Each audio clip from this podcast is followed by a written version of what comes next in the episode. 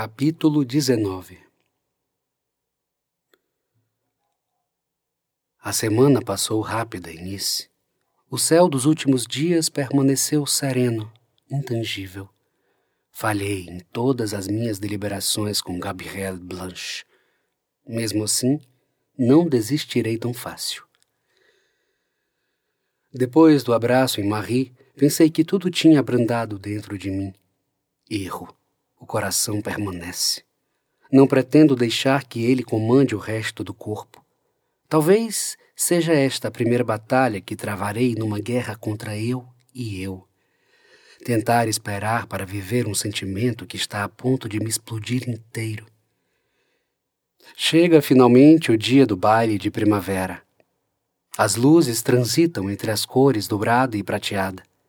Grandes focos luminosos intercalam-se pelos canhões, próximos às colunas laterais, flutuações a lumiar o espaço, como um farol nascido nos mares de Nice. O François Lumière assemelha-se a um castelo da era medieval. Mesas e cadeiras espalhadas pelo enorme e bem cuidado jardim, revestido de enfeites por toda parte. Máscaras e candelabros ganham protagonismo. Contornando o espaço, estandes com inúmeros artigos de luxo à venda. Ao lado do palco instalado estão expostos os objetos mais valiosos para leilão. Dentre eles, uma gargantilha em ouro branco, diamante e topázio. É impossível não notá-la. Todos a veem rutilar dentro do busto preto, protegido por um vidro reforçado. Pessoas mascaradas circulam por todos os lados. Será difícil reconhecer todo mundo, sobretudo porque estou sem meus óculos. Deixo escapar um espirro e esbarro no garçom. Por sorte, sua bandeja já estava vazia. Acabo desajeitando a gravata borboleta. Você precisa de ajuda com isso? É Sophie, que surge de algum lugar. Está irreconhecível. Vestido branco, uma máscara preta, cobrindo quase o rosto inteiro. Perfeito, emite satisfeita após desentortar o laço do smoking. Temos estado mais próximos nos últimos dias. Minutos depois, Bio e Suzanne chegam. Cumprimento-os e sigo ao encontro de Marie para darmos início à venda das declamações dos poemas. Nesse evento, não tivemos o trabalho de montar nada. Madame Lumière cuidou para que tudo fosse organizado conforme a nossa exigência.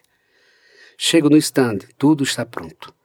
Direciono o rosto para o centro do jardim e os olhos me presenteiam com a mais linda paisagem da noite.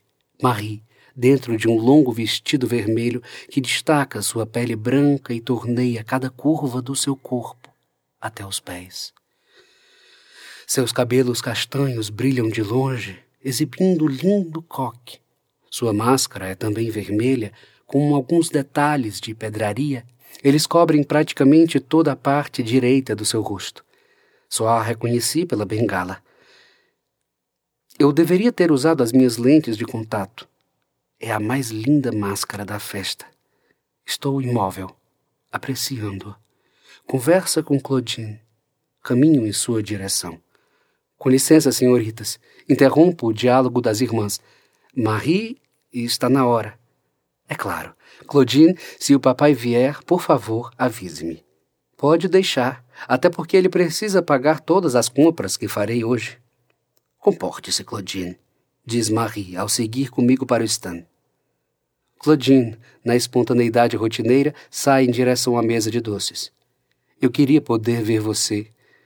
Deve estar muito elegante de smoking. Estou vestido igual aos outros homens da festa. Como é sua máscara? É preta, sem detalhes, cobre somente os meus olhos. Ah, vocês estão aí. Minha mãe disse que podem começar quando estiverem prontas, diz Miller num tom simpático. Ela sorriu? Acho que o mundo vai acabar. Tento tirar os olhos de Marie por alguns instantes e percebo o espaço. É uma tenda enfeitada com diversos quadros. Na frente, uma placa. Vendem-se poemas e quadros. Há também uma mesa com cardápios de vários textos que selecionamos para que os convidados escolham quais desejam ouvir. Vamos vender os quadros também? Pergunto para Marie, estranhando não ter sido informado. Sim, meu pai doou todos, responde, contornando as molduras. Alguns desses eram de minha mãe. Acho que ela gostaria de que fizéssemos isso. É uma atitude plausível. Nunca me contou que sua mãe pintava. Nunca te contei tantas coisas. Ela faz uma pausa. Parece guardar muitas memórias dentro de si. Eu posso sentir um respirar quase nervoso de sua parte. No entanto, ela continua. A minha mãe só pintava por hobby. Eu me lembro de alguns quadros. Eram cândidos. Ela gostava de desenhar estradas. É um gesto muito bonito. Deve ser difícil se desfazer de algo tão especial. Já estava na hora, e nós temos muitos guardados em casa. Boa noite. Um senhor elegante, de corpo magro e galante, acompanhado de sua esposa, nos cumprimenta. Boa noite. Podemos ajudá-los? Pergunto. Vamos querer encontro, de Marina Tsvetaeva. Marie inicia os versos com a entonação calma, porém firme. Todos os meus barulhos mentais calam-se para ouvi-la.